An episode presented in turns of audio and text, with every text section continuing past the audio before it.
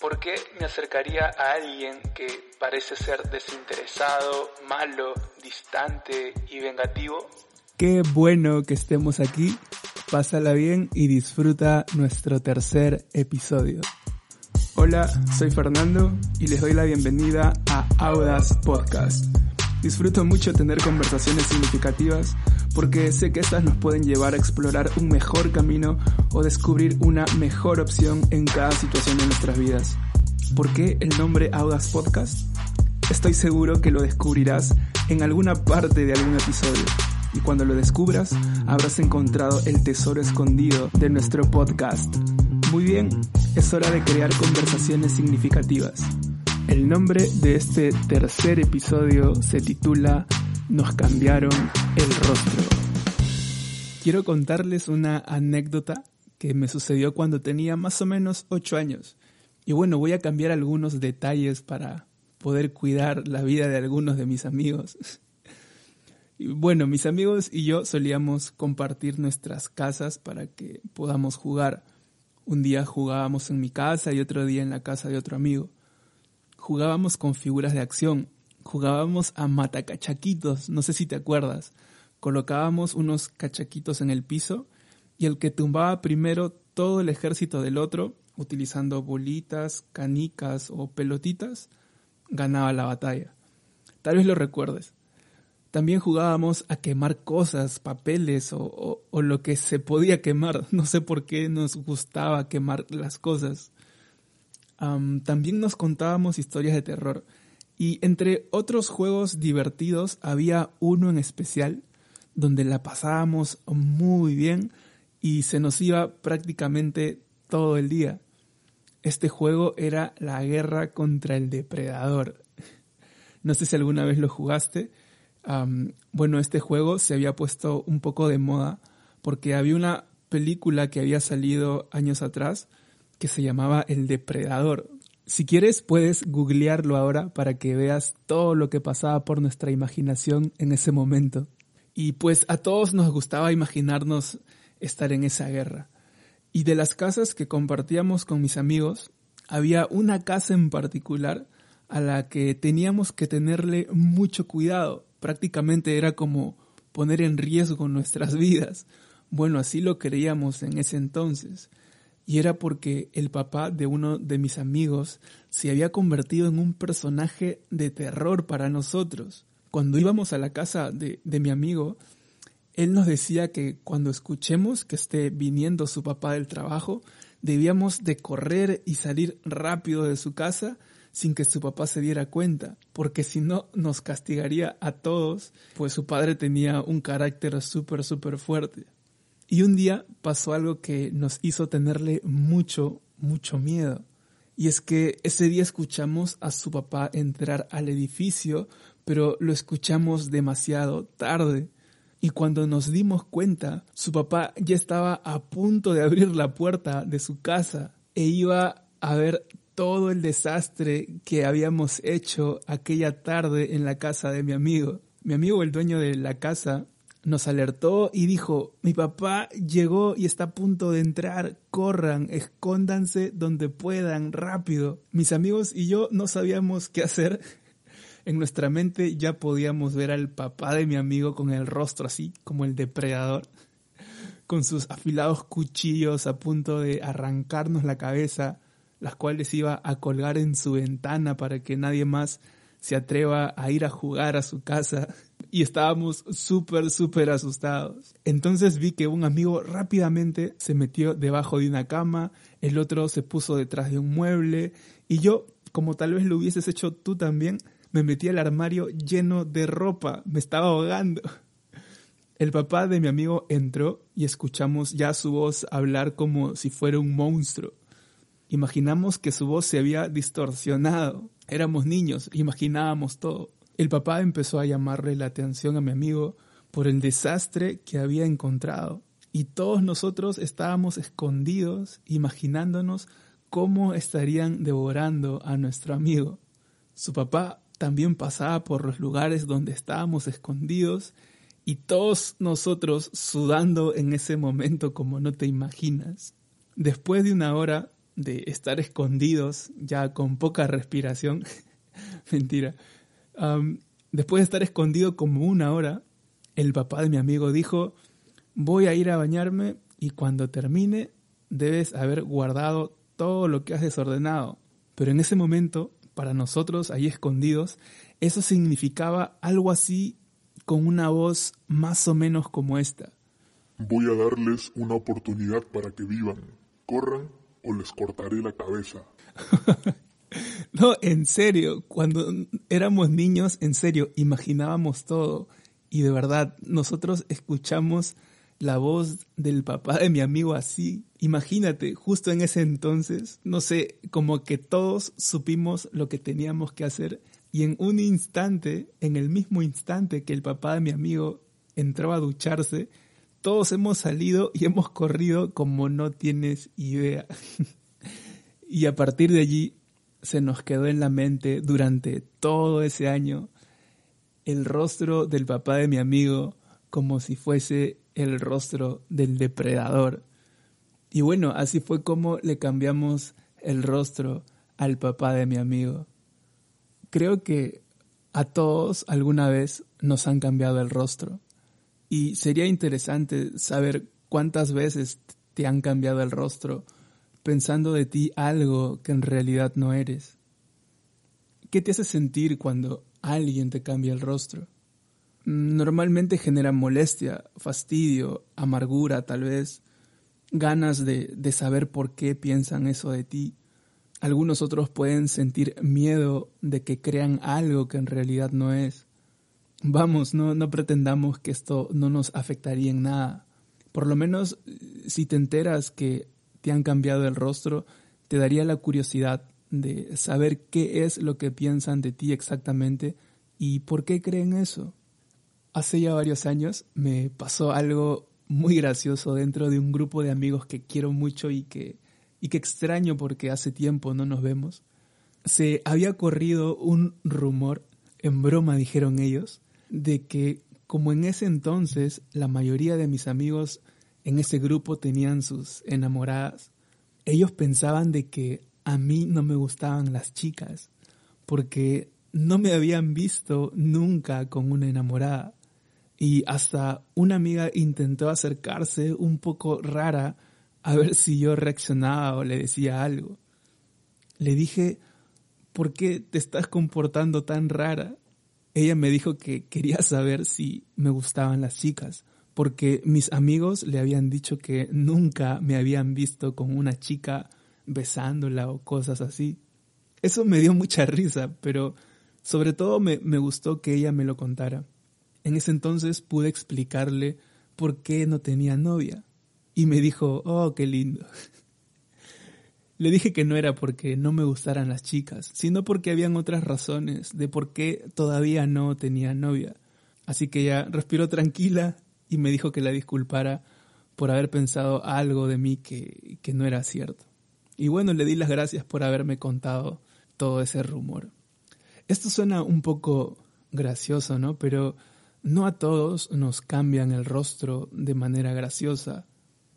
A veces lo hacen por ignorancia o tal vez por generar algún tipo de chisme.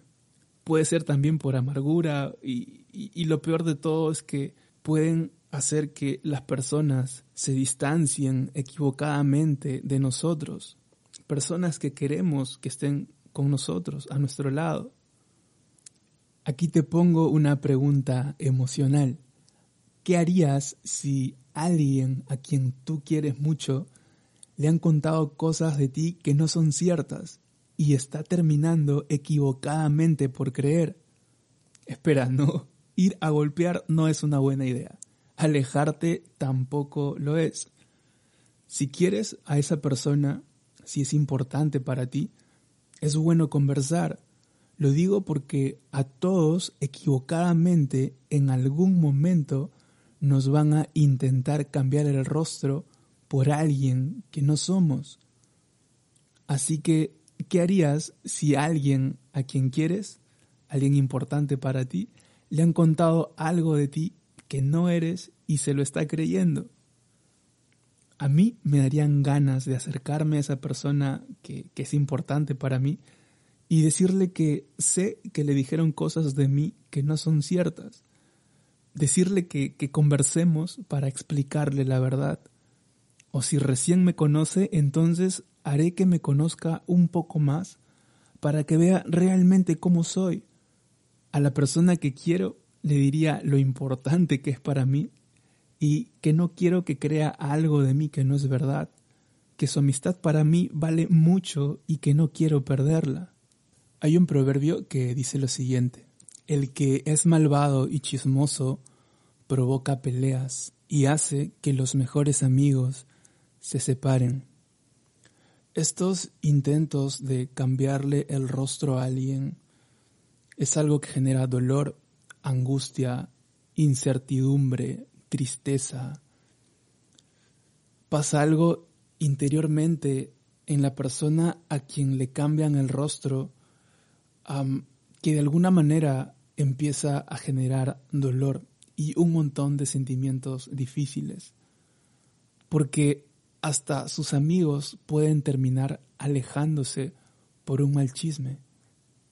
Cuando pienso en Dios sobre este tema, me conmuevo porque sé que a Dios muchas veces le hemos cambiado el rostro diciendo de Él algo que no es cierto y hemos hecho que, que muchas personas crean que Dios es alguien que en realidad no es. Y como un mal chisme, esto se va por todos lados. El, el resultado de, de cambiarle el rostro a Dios ha sido que miles de personas crean que Dios es un Dios malo, un Dios gritón, enfadado, impaciente, observador, castigador, un Dios con ira, vengativo, distante, injusto, mentiroso, un Dios incomprensible, aprovechador, tentador, incapaz, pleitista, divisor, gritón, gritón y otra vez gritón. Ah. Me duele mucho pensar que alguna vez le pudimos cambiar el rostro a Dios y que algunos amigos crean algo de él que en realidad no es. Y lo peor es que muchos no nos damos el tiempo ni la oportunidad de acercarnos a Dios y conversar con Él para que nos cuente y nos diga cómo es en realidad y cuánto nos ama. Recuerdo que yendo a comprar una hamburguesa con uno de mis amigos, pasamos por un lugar donde hablaban de Dios, pero esta persona que hablaba de Dios estaba gritando todo lo que decía y mi amigo me dijo, Dios es así. Y yo le dije, no creo que Dios sea así.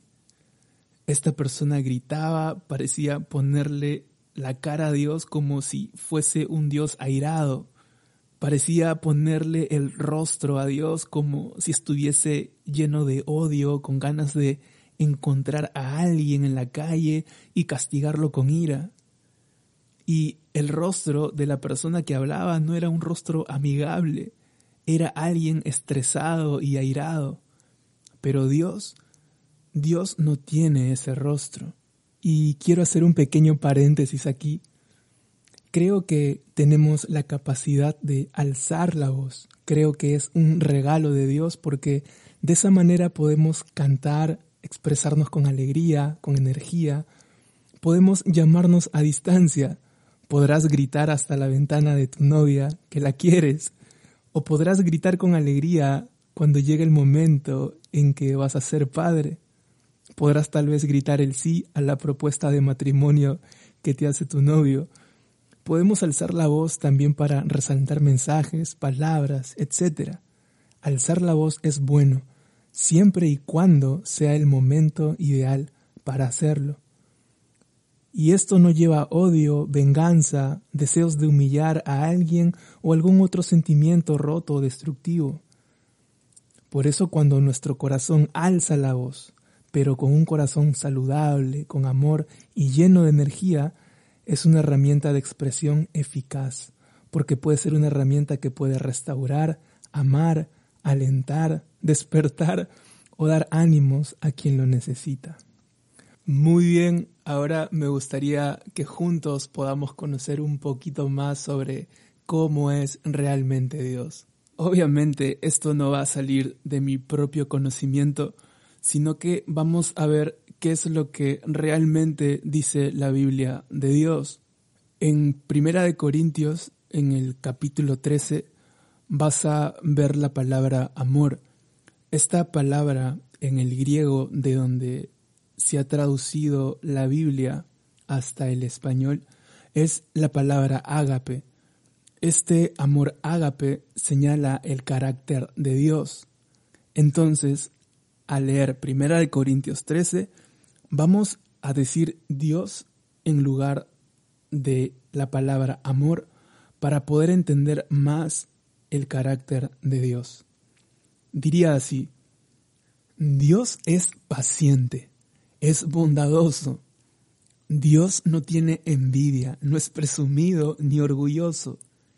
Dios no hace nada indebido. Dios no es egoísta, no se enoja fácilmente y tampoco guarda rencor. Dios no se deleita en la maldad, sino que se goza con la verdad. Dios todo lo disculpa, todo lo cree, todo lo espera y todo lo soporta. Las profecías se acabarán y las lenguas cesarán. La ciencia acabará, pero Dios nunca deja de ser. Wow. Como vemos, Dios tiene un rostro distinto al que muchas veces hemos imaginado que tiene. No debemos tener miedo de ir con Él, conocerlo y abrazarlo. Quiero parafrasearte un poco más lo que dicen algunos versículos en la Biblia sobre Dios. En Juan 3, 16 dice algo muy bonito. Porque tanto amó Dios a su creación que dio a su único Hijo para que todos, ojo, para que todos los que crean en Él no se pierdan, al contrario, tengan vida eterna. ¡Wow! Hay otro versículo en Primera de Juan 3:8 que dice, "Pero el Hijo de Dios, pero Jesús vino para destruir las obras del diablo." Wow, esto suena interesante. Félix Ortiz menciona en uno de sus libros específicamente el, el que se titula Cada joven necesita un mentor.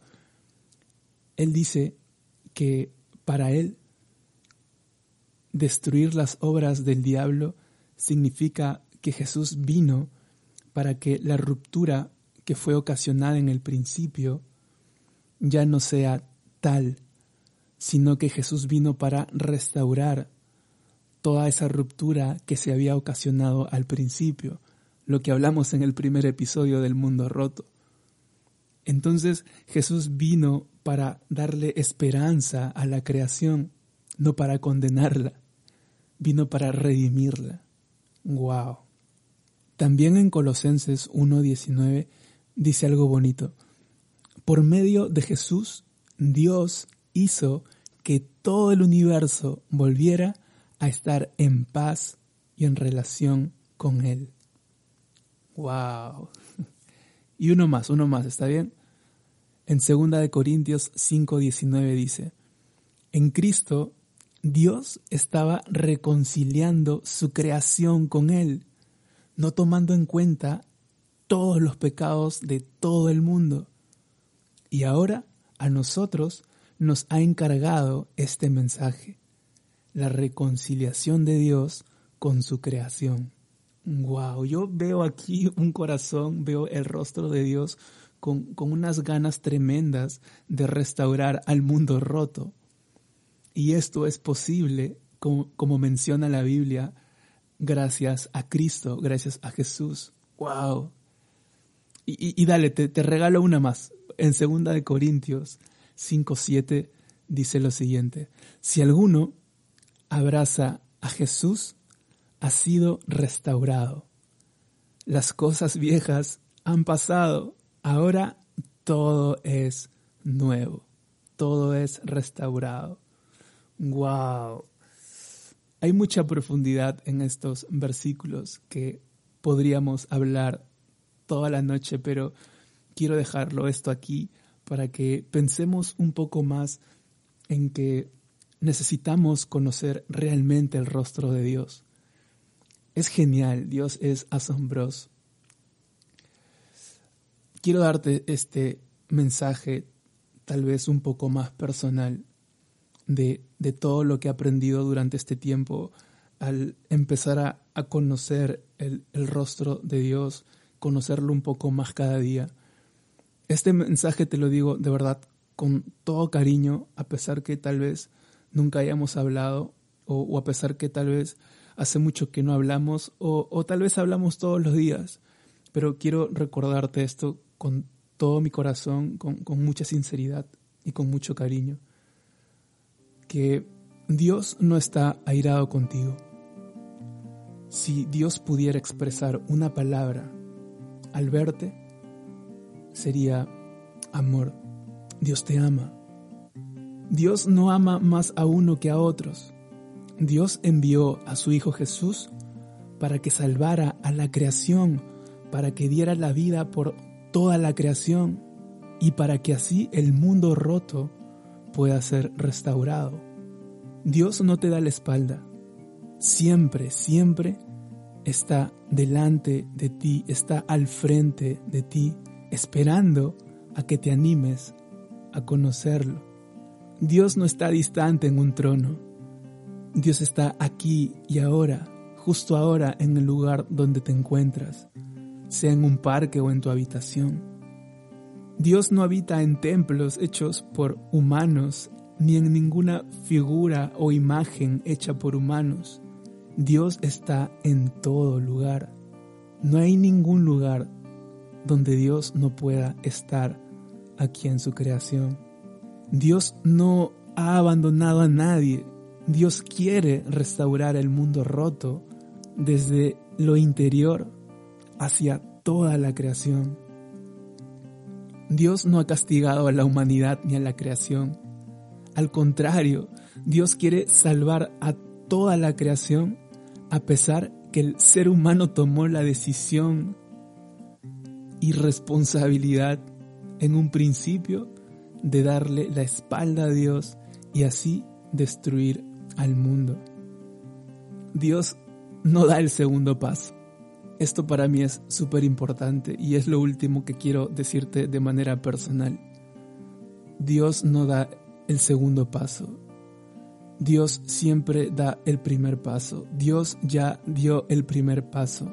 No hace falta que lo convenzas de amarte, no hace falta que intentes hacer cosas para que Él te perdone o te restaure. Él ya dio el primer paso. El segundo paso lo tenemos que dar nosotros al aceptarlo. Él dio el primer paso al demostrarte su amor en una cruz, dando su vida para salvarte, para salvarme, para salvarnos, para restaurar nuestro mundo roto interno y para que así el mundo roto externo pueda también ser restaurado. Recuérdalo, Dios ya dio el primer paso. El segundo paso nos toca a nosotros. ¿Recuerdas la historia que te conté al principio de este tercer episodio? El papá de mi amigo, luego de, de que nosotros le pusimos el rostro del depredador, nos invitó a tomar un lunch. Nosotros nos sorprendimos mucho porque aún teníamos miedo. Pensamos que esa era la excusa del papá de mi amigo para castigarnos o gritarnos y para que así pueda poner nuestras cabezas encima de su vitrina. Qué locura pensar eso, ¿no? Éramos niños, claro, imaginábamos todo, literal. Bueno, esa noche fuimos a tomar lonche a casa de mi amigo con su papá y nos explicó lo que había pasado, por qué había reaccionado así con mi amigo y lo entendimos. Entendimos que debíamos de hacer nuestros deberes antes de ir a jugar, porque él se preocupaba que el colegio le estaba yendo mal a mi amigo entendimos que estábamos causando un desastre en su casa y nosotros ya no éramos bebitos como para que nos acomoden todo. Nosotros teníamos que aprender a jugar, aprender a, a respetar. Finalmente nos dijo que estaba muy contento de que su hijo jugara con nosotros, porque conocía nuestras familias y sabía que no íbamos a ser malos amigos para él. Luego de esa bonita noche nos dio un abrazo a todos y nos regaló una bolsa con muñequitos para poder seguir jugando. El papá de mi amigo no era el depredador. Lo conocimos realmente y lo conocimos más cuando conversamos personalmente con él. Dios no es gritón ni malo. Dios quisiera tomar un lonche contigo, explicarte sobre las dudas que tienes de Él.